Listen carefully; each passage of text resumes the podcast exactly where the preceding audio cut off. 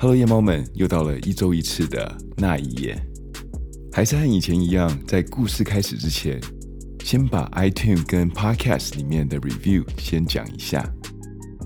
在十二月三号的时候，Cheryl，你有说到故事的长度有点短，但是内容背景音乐我很喜欢，听了好几遍。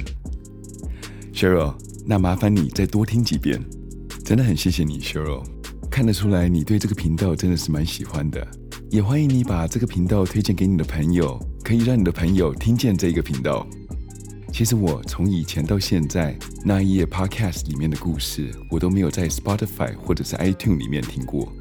我这个故事从录制到剪接以及到后制，呃，至少听了十几遍，所以每次到最后的时候，都已经听到已经有点想吐了。除非里面有出了大问题，不然一般来讲的话，我不会到我的 podcast 里面去听我的故事。还有另外一个原因就是说，其实你们自己会不会有这种经验？当你自己录到自己的声音的时候，感觉好像是鸭子在叫，很不像自己的声音。所以对我来说的话，我也不会很想再去重复去听我自己跟脑袋里面所想象出来不一样的声音。在十二月十三号的时候。呃，来自就是废，说话的方式给了两颗星，叙述节奏和说话的方式让人不舒服，非常做作的感觉，尤其是节奏的短点和感觉硬要弄出这个声音的搭配，让人听得非常痛苦。声音这个东西是天生的，就如同我们喜欢的志玲姐姐一样的娃娃音，喜欢的就是喜欢，不喜欢的就觉得有点假。叙述故事节奏的方式让人觉得不舒服。不好意思，我也试图要改进。毕竟我打从小可能说话的方式就是这样子，一时半刻也改不过来。但是我希望你能多听一点，这样子你可能就会习惯了。但是如果你还是不能习惯的话，其实外面有很多很优质的 True Crime 节目，像是出快，他说他们的故事。还有其他更多优质的频道，我相信一定会有适合你声线的频道以及说故事的节奏。但是我也要谢谢你给我两颗星。通常在外面这种评论的话，最多最多就只会收到一颗星。接下来是在十二月十三号的左大小姐，你说到了每个频道和主讲人都有自己的风格，你给了五颗星。你的声音非常有特色，你的故事和稿也有自己的特色，不论是讲述的方式、节目时间长短、背景音乐，就是你频道的风格。真实犯罪案件著名的就是那些，所有中文真实犯罪的节目我都有听。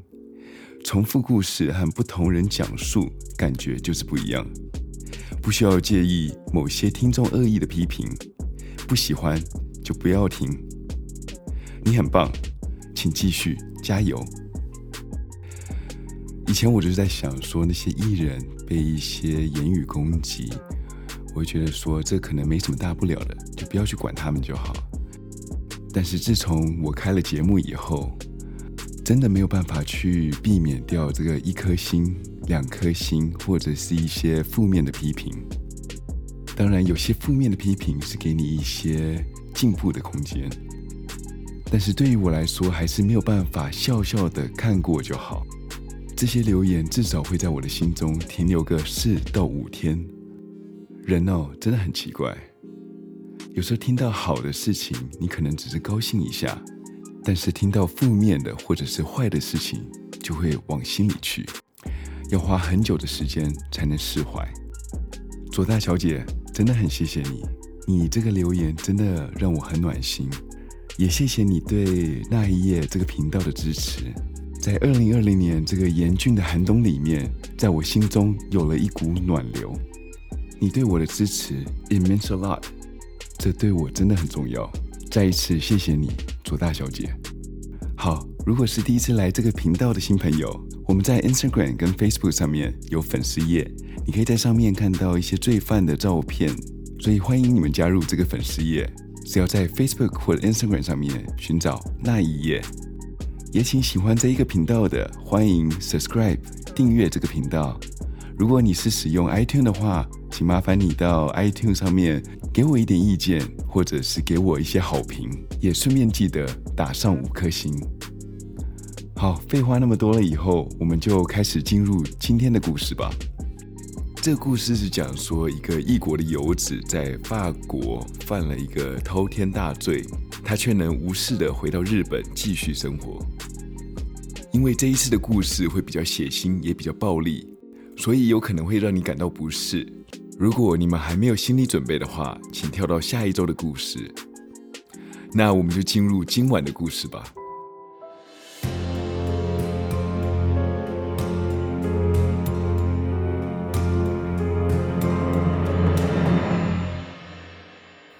在一九八一年六月十三号这个晚上，在巴黎热闹的街头里，有一个身形短小的东方人，提着两只行李箱，在路口拦了一部计程车。Taxi。他把沉重的行李箱放上了计程车后，就坐上了计程车，前往了巴黎市中心。在路上，他沿路看着巴黎漂亮的夜景，经过了巴黎铁塔。来到了凯旋门旁边的一个热闹的布洛涅森林公园。布洛涅森林公园是位于法国巴黎市中心的一个很大的森林公园，它的总面积有八点四六平方公里。在公园里面就有大大小小的湖，以及餐厅，还有咖啡厅。在公园的西侧是我们大家都熟知的美丽的塞纳河。东边呢，就是巴黎的富人区十六区。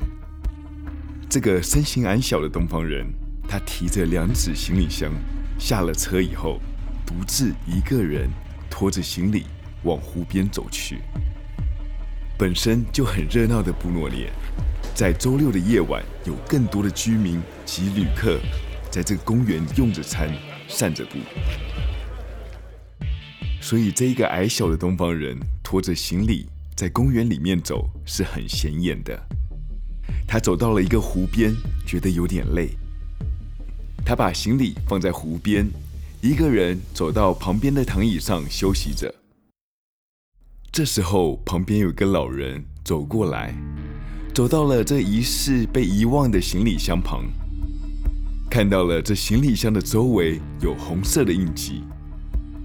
于是他就打开了行李箱，在打开行李箱的瞬间，他不由自主地尖叫了起来。在他眼前的是一纸皮箱的支离破碎的人肉以及肢体。被吓到坐在地上的他，看到了他的眼角边坐在长椅上这一个东方人。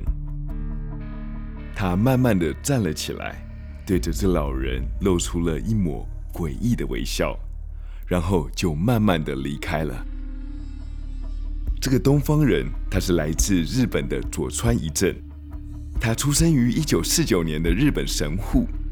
因为妈妈不小心跌倒，所以他就提早来到这个世上。早产的原因让他小时候就得到了脑炎，这也是为什么他只长到一百五十二公分就不长了。虽然他的身高不高。但是他的智商是成反比的。他毕业于光和大学，又去了关西读到了英文的硕士。最后，他申请到巴黎的第三大学来就读硕士。他因为身高不足，也没有能看的脸蛋，所以他在求学的路上是非常自卑的。一直到了他到巴黎就读大学的时候，才有了转变。当年三十二岁的他，在学校里面认识了一个来自荷兰的二十五岁 Renee Hartevelt。这个女硕士生有着漂亮的脸蛋以及高挑的身材，但是没有与她身高一样的距离感。这是唯一的一个女孩，面对着佐川不会有任何鄙视的表情，而且在讲话的时候会面带笑容的女孩子。他们在学校相处了一段时间以后，佐川鼓起了勇气，对 Rene 提到到他家吃饭的请求。不知道大家的想法是怎么样？但是对我来说，第一次约异性就到家里面吃饭，这会不会有一点太诡异了？感觉上好像一定会发生什么坏事。但是 Renee 她欣然的答应了，在六月十一号的时候就依约到了佐川家里。在晚餐的时候，他们聊了一些佐川在日本读书时的一些往事，时间就很快的过去了。晚餐结束后，佐川提出了一个要求，他说他在日本读书的时候，有一个大学教授希望他能找一个女生帮他读一首德文的诗。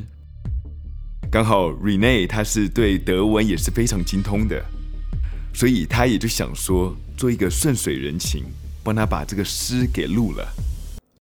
佐川他就进了房间里面，拿出了这一篇德文的诗词，以及录音用的卡带式收音机。我知道这个年代很多年轻人是不清楚什么是卡带式收音机。卡带是一种能够储存声音的磁带小盒子，它可以用播音器来播放。或者是录音，这卡带式的收音机是在一九七零年到一九九零年，每一个家庭都要必备的日常用品。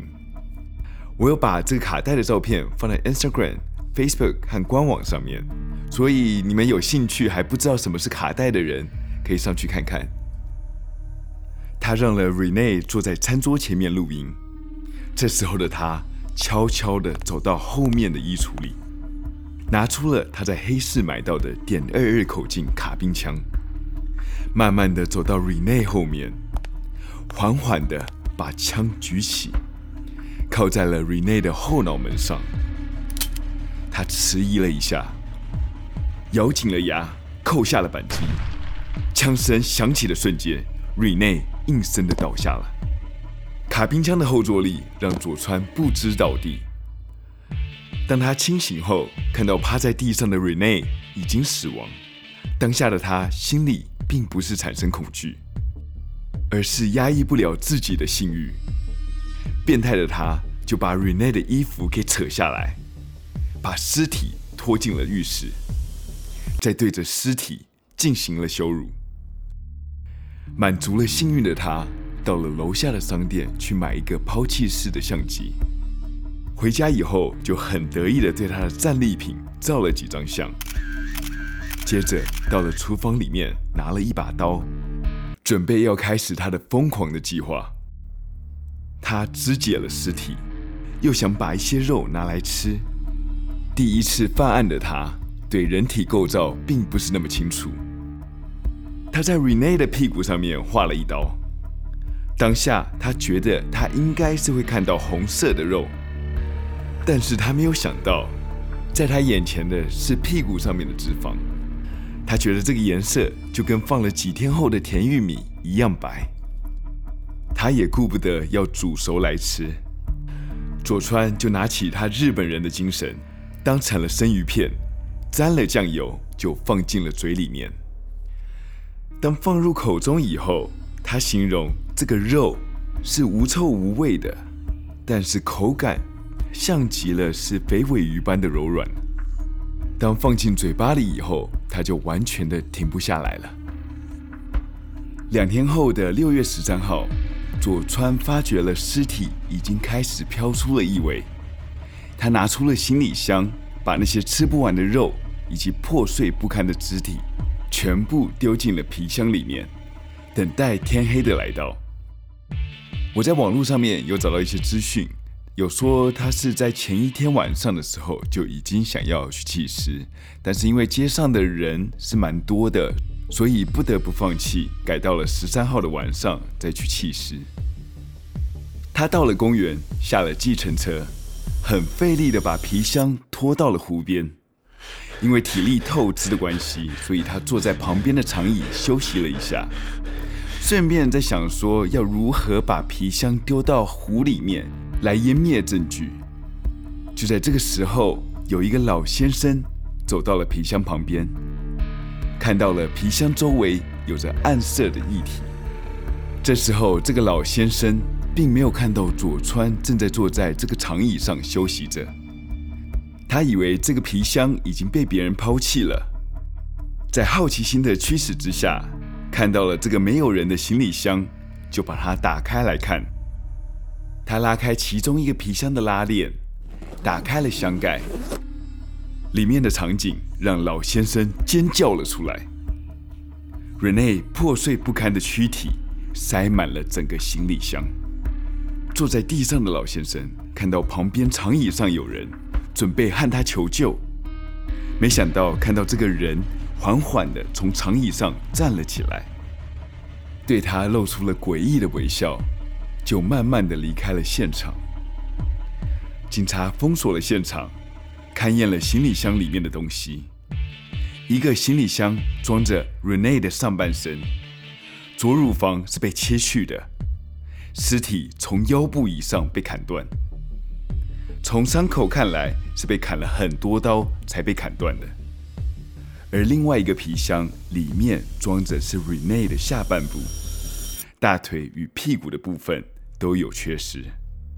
警察是急着要找到这个女尸的身份，因为在公园内。到了晚上，有很多附近的妓女会聚集在这个公园里面，所以这也增加了他们的难度。他们一开始推测这可怜的女孩可能是在交易的时候遭遇到不测，直到警察调出了失踪人口名单的时候，才确定了 Rene 是这一次的受害者。警察又从老先生那边得知。是一个大约为一百五十公分左右的东方男子，在事发现场有着诡异的举动。这时候的警察推测，一般人不太可能提着这两只行李箱走到这个公园，一定是搭乘大众交通工具，所以计程车变成他们首要找的目标。因为当天晚上有载到一个瘦小东方人，有着两个大皮箱的计程车也不多。所以警察很快的就找到了之前在佐川的计程车司机。他们顺藤摸瓜的知道了佐川上车的地点后，就来到了他的住所。让警察惊讶的是，当他们进入到佐川的家中的时候，连话都还没开始说，佐川就承认了 Rene 是他杀的。警察就在佐川家里面彻底的翻了一遍。他们在冰箱里面找到了很多肉，也确定了全都是人肉。佐川说那是为了以后还可以品尝，所以才留下来的。又发现了桌上还有没吃完的肉，旁边都是一些酱油以及一些新香料。据说在场的警察看过那些肉了以后，在往后的一个月，只要看到肉都会反胃。在开庭前，佐川的爸爸佐川明，他得知了他宝贝儿子在法国做出了惊天动地的案件。他请了在法国专门帮有钱人打刑事案件的律师 Philip Lamire。